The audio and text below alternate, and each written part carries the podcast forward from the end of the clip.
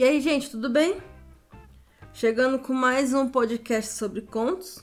E antes de ir direto ao podcast, hoje é dia 23 de abril de 2021 e eu gostaria de comentar que lá no site da Amazon tá tendo a Semana Mundial do Livro. E aí tem alguns e-books gratuitos lá. Tem Memórias Póstumas de Brás Cubas, tem A Pequena Livraria dos Sonhos, Cenas Londrinas, Terra das Mulheres, Jenny Eyre, Ulisses, Mulherzinhas. Então, se você tiver a oportunidade, dá uma passada lá quem sabe tem algum livro, algum e-book que você acha interessante que você está à procura de ler. Depois do recado, então, vamos aos contos de hoje. Eu digo os contos porque eu vou falar de dois contos em um programa. É, continuando a leitura do livro Sombras da Noite do Stephen King. O terceiro conto, Ondas Noturnas, eu achei ele bem curto, então eu decidi gravar dois contos em um programa.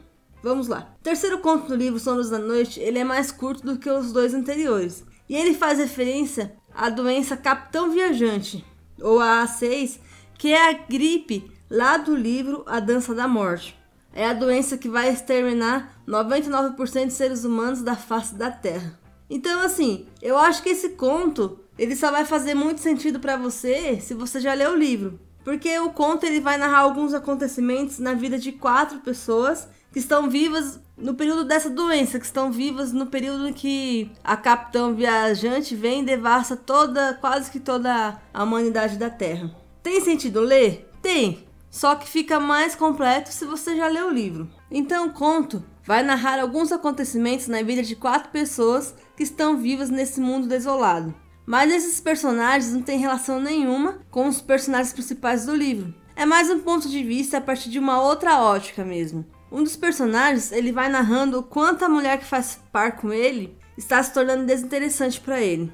Eles vão falar um pouco sobre as únicas áreas que ainda estão conseguindo transmitir algum tipo de sinal e aí elas é, veiculam algumas músicas. Sobre um homem que eles vão encontrar pelo caminho e como acabou a vida desse homem. Então, no geral, é isso, é mais um complemento do livro. Não quer dizer que, como eu já falei, não vai ter sentido se você ler sem ter lido o livro. Mas com certeza a experiência ela vai ser maior se você ler esse conto com a bagagem que você vai adquirir com a leitura do livro. Esse não é um conto assustador, nem nada do tipo. É mais um relato mesmo, não é um conto ruim, mas também não vai ser o preferido do livro. Sendo assim, para não ficar um podcast curto, eu vou emendar e falar do quarto conto do livro. Eu sou o Portal. Essa segunda leitura eu tive que reler, porque no primeiro momento ela ficou um pouco confusa para mim a história. Eu só tinha subentendido algumas coisas, não estava muito claro. Aí na releitura ficou mais compreensível. E aí eu até acabei achando interessante o conto, o desfecho dele.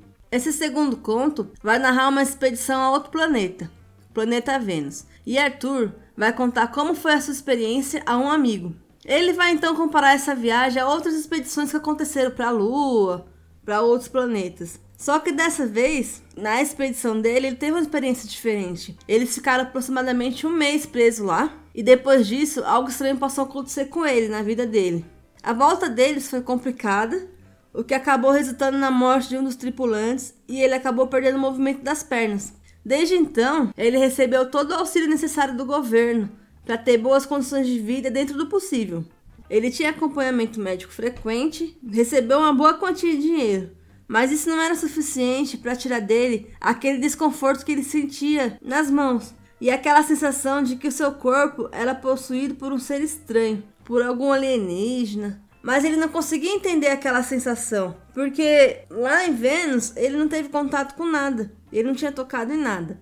Era como se fosse um deserto, e aí ele não conseguia entender como aquela sensação de ter alguém dentro dele, como aqueles seres teriam ido parar dentro dele, dentro do, do corpo dele. E assim com esse acontecimento inexplicado, o conto se desenrola e diversas situações inusitadas vão acontecer, até que ele consegue entender como as coisas acontecem com esses seres que moram dentro dele, como eles se manifestam.